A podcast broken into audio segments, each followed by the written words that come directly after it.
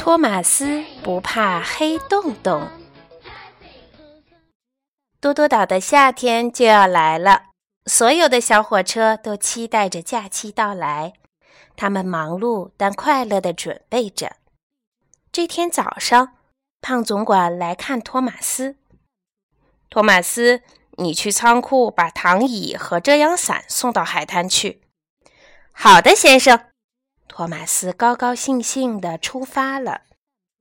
半路上，托马斯遇到了迪塞尔。迪塞尔压低声音说：“托马斯，你听说过悬崖上的鬼故事吗？那里的浓雾专门吃小火车。好可怕的雾啊！”托马斯打了个寒战，轮子开始轻轻颤抖。一路上，他不停地左看右看，就怕有什么可怕的东西突然蹦出来。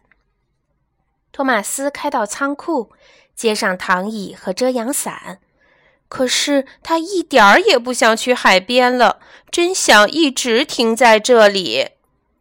不过，为了完成工作，托马斯还是慢慢向前开去。他一路想着可怕的悬崖鬼故事，车轴不停地发抖。这时，直升机哈罗德飞了过来。托马斯，悬崖那边有大雾，你要小心呢。哈罗德大声提醒托马斯。看来迪塞尔说的一定是真的。托马斯害怕的连车轴都硬了。托马斯真想逃掉啊，可是他不能。他硬着头皮往前开，来到了一条黑洞洞的隧道前。小火车班正脸色发白的站在入口处。“怎么了，班？”托马斯问。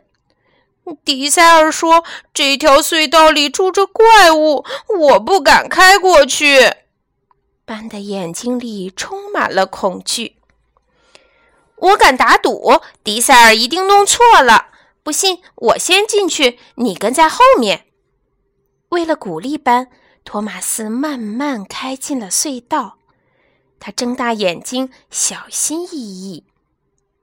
突然，远处传来了奇怪的声音：“突突突突！”托马斯的活塞儿也开始砰砰跳。他憋住气，给自己鼓劲儿。托马斯要勇敢。突然，烟雾中又冒出一双雪亮的眼睛。哎呀，迪塞尔说的对呀！托马斯差点吓破了缓冲器。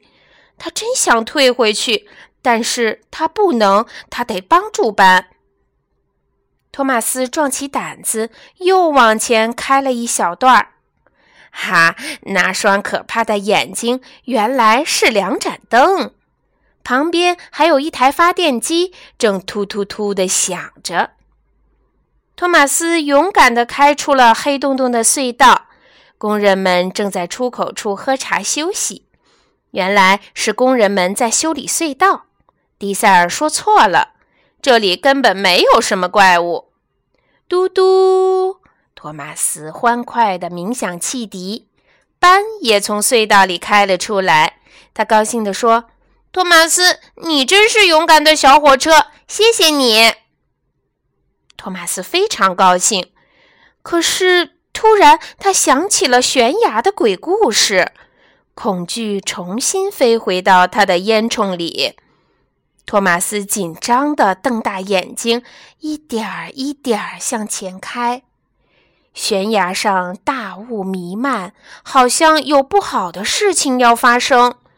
托马斯车轴僵硬，锅炉冰凉，连烟囱都不冒烟了。他真想掉头回去。突然，托马斯想到，迪塞尔会不会也说错了悬崖的事？